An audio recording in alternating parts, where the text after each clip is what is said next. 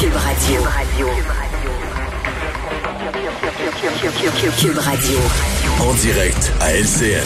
C'est le moment de retrouver Mario Dumont dans les studios de Cube Radio. Mario, ces rassemblements illégaux, on l'a vu, là, il y a eu encore plus que 1000 euh, constats d'infraction émis au cours de la fin de semaine.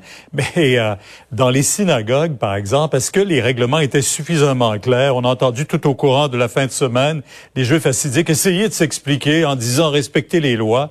Mais de toute évidence, c'était pas vraiment pas, euh, ils n'ont pas suivi la loi. Mais la première chose que je dirais, Pierre, c'est que c'est une parenthèse que je fais, mais on regarde les chiffres baisser, puis on se rend compte que le couvre-feu, ça fonctionne.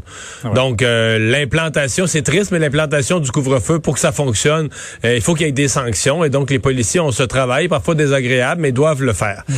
euh, ce qu'on a vu en fin de semaine comme scène à Outremont, c'est épouvantable. La sortie d'une synagogue, des gens qui se comportent, euh, la façon de se comporter envers les policiers, qui se comportent de façon tout à fait inacceptable, au-delà de toute forme de règles de civisme, qui ont l'air à se foutre de la société, qui ont l'air à se foutre de tout le monde. C'est des scènes désolantes. Ceci dit, il y a des gens, il y a des gens qui ont manqué de jugement au niveau de la santé publique. Si vraiment il y a quelqu'un qui a donné une directive que le nombre de personnes, le, 10 personnes, c'était pas euh, c'était pas pour l'ensemble du bâtiment, mais c'était par salle, puis là, ou par porte. Je veux dire, ça, c'est courir après le trouble. Là. Je veux dire, est-ce que dans une église, on va dire, mais là, tu peux en avoir 10 dans l'église, 10 dans la sacristie, 10 dans la salle de bain, puis 10 dans le petit local à balai? Voyons donc. Tu peux pas croire que quelqu'un... Parce que euh, il y a beaucoup, là, par exemple, les, les, des mosquées, des synagogues, il y a des salles communautaires, salles pour les femmes, salles pour les enfants. Est-ce que vraiment, qui va contrôler, une fois que les gens rentrent dans le bâtiment, qui sont plusieurs dizaines, qui va contrôler ça? C'était pas... Si quelqu'un a vraiment laissé entendre que c'était ça la directive, ça semble être le cas à la santé publique, en, québécois, c'est ce qu'on appelle courir après le trouble. Il fallait absolument aujourd'hui qu'on clarifie la directive en question. Ah, vous avez même vu, là, zone A, zone B, on a essayé d'expliquer que euh, c'était par porte d'entrée, on pouvait se permettre euh, d'amener du monde. Ben, en tout cas, euh, ça semble être clair maintenant. Voyons voir si il y aura, quelles seront les accusations qui seront portées contre eux, parce qu'il y a des gens quand même qui ont été arrêtés, il y a des constats qui ont été émis. On verra jusqu'où tout ça ira. maintenant, si on parlait des voyageurs et des voyages, surtout et ceux qui rentrent chez nous maintenant, on entendait tantôt Claudie nous dire que du côté de Québec, à tout le moins, la Sûreté du Québec a le d'aller vérifier pour le moment. Euh, mais c'est d'Ottawa que doivent venir les vraies règles au cours de la semaine. Oui, mais ça, c'est déjà quelque chose, cette directive, parce que le fait que les gens vont faire ou ne pas faire la quarantaine, c'est le fait qu'ils sentent qu'ils ont une chance de se faire attraper. Alors, le fait qu'on demande à la Sûreté du Québec de faire une surveillance accrue, à mon avis, c'est déjà moins pire. Euh, bon, mais les vrais, les, vraies règles, les vrais changements de règles, on l'attend d'Ottawa. Il semble que dans le cabinet de M. Trudeau, euh, on a de la misère à s'entendre entre les ministres concernés. On a de la misère à s'entendre. Euh, on serait en réunion là aujourd'hui, présentement, peut-être à l'heure où on se parle. Est-ce que M. Trudeau, parce qu'il y a un point de presse de Justin Trudeau demain, 11h 15. Est-ce qu'il va être en mesure d'annoncer une décision à ce moment-là ou est-ce que ce sera reporté à plus tard dans la semaine? Et moi, en ce qui me concerne, le, la présence de variants là, et l'importance, on l'a vu en Ontario dans une résidence personnes âgées, euh, à quel point le variant est plus contagieux, en combien peu de temps il s'est répandu euh, aux résidents, au personnel, même aux gens qui allaient faire de la livraison. Donc, on veut pas au Canada voir ce variant se multiplier. Déjà, déjà qui est tard, là, déjà comme à mon avis, on a déjà laissé le variant s'installer chez nous. Alors ça, ça augmente de beaucoup là, la responsabilité du gouvernement fédéral de, de limiter les voyages et de s'assurer que les gens qui rentrent au pays sont véritablement mis en quarantaine, que s'ils rentrent avec une maladie, s'ils rentrent avec la COVID ou un variant de la COVID, ils vont pas le transmettre à d'autres. Surtout au moment où on a moins de vaccins à distribuer. Hein. Euh, Pfizer n'en distribuera aucun cette semaine euh, ici au Canada. Je vois que ça fait pas l'affaire des partis d'opposition, mais je vois que Pfizer est aussi critiqué en Europe. L'Union européenne s'en prend aux fabricants de vaccins parce que les autres non plus en ont pas beaucoup. Oui, mais malgré tout, l'Europe euh, se plaint, mais l'Europe leur mieux servi. Oui, oui, mieux servi que nous. Le Canada est vraiment cette semaine, c'est aucun vaccin. Les deux semaines suivantes, c'est des, des doses, des nombres de doses réduits. Il y a plusieurs il y a plusieurs impacts parce que c'est toute la protection de nos résidences de personnes âgées qui est reportée, qui est reportée à plus tard. Ça devait commencer cette vaccination massivement euh, aujourd'hui.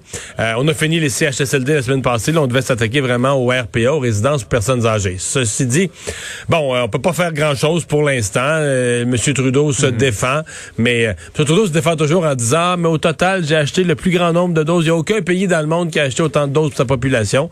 Le problème, c'est que pour l'instant, on les reçoit pas. On aura beaucoup de doses. Ben, c'est ça, on aura beaucoup de doses plus tard quand il y aura plus de rareté l'année prochaine. Mais au moment où c'est critique d'être vacciné, les Canadiens ne le sont pas. Mario, merci. On vous écoute demain 10h et ce point de presse que vous diffuserez de Justin Trudeau 11h15. Merci. Au revoir. Au revoir. Oui, parlant de vaccin, euh, Vincent, une, une des, euh, des zones qui a été vaccinée, ce sont les régions très éloignées.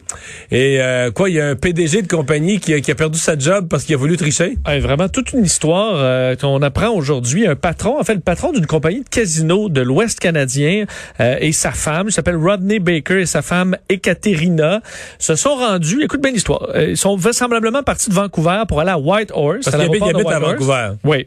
À Whitehorse, ils ont demandé, plutôt que, euh, que respecter le 14 jours de, de bon en isolement, se sont euh, loués un petit avion pour se rendre dans une communauté éloignée, la communauté de Beaver Creek, près de la frontière avec, avec l'Alaska, et sont allés dans la et ça, communauté... ce sont les communautés éloignées où il n'y a pas d'hôpitaux, etc., qu'on a mis en priorité pour la vaccination vu qu'ils n'ont pas de service de santé. Exact. Alors, ils se sont rendus dans une clinique mobile de vaccination en disant que c'était des travailleurs d'un petit motel euh, à côté qui venaient d'arriver puis qui travaillaient là. C'était des nouveaux travailleurs du petit motel. Ils ont été vaccinés, la première dose de Moderna. Mais après ça, il y a des, on a trouvé suspect le fait qu'ils voulaient se diriger tout de suite à l'aéroport. on a dit, pourquoi tu irais à l'aéroport? Tu viens d'être vacciné, tu travailles au motel du coin. Pourquoi vous iriez à l'aéroport?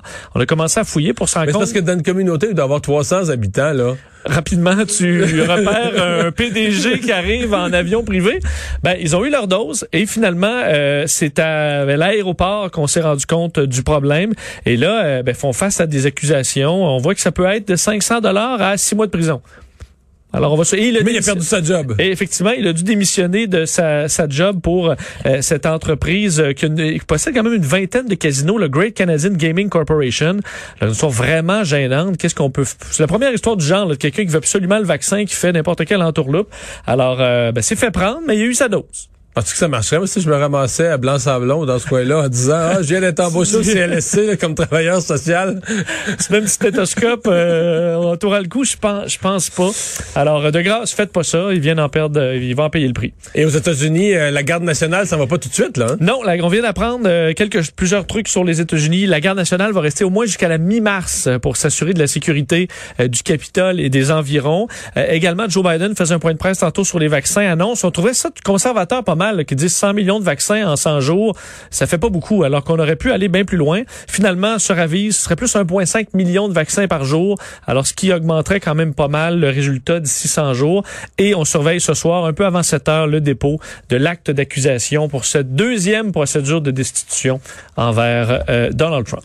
Merci Vincent, merci à vous d'avoir été là. On se donne rendez-vous demain 15h30. Euh, euh, c'est Sophie qui s'en vient.